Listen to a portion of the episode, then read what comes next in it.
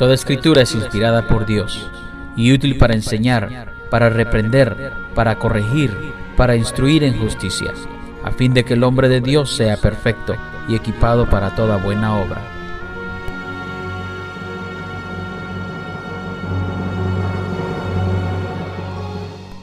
Y ahora con ustedes, el mensaje de la palabra de Dios.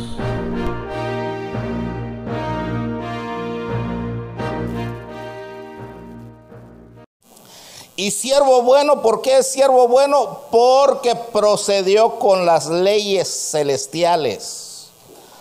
Cuando uno procede conforme a la palabra de Dios, entonces Dios se agrada de uno.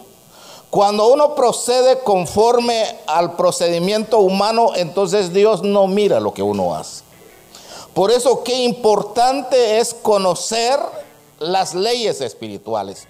Y las leyes espirituales están escritas aquí, hermano.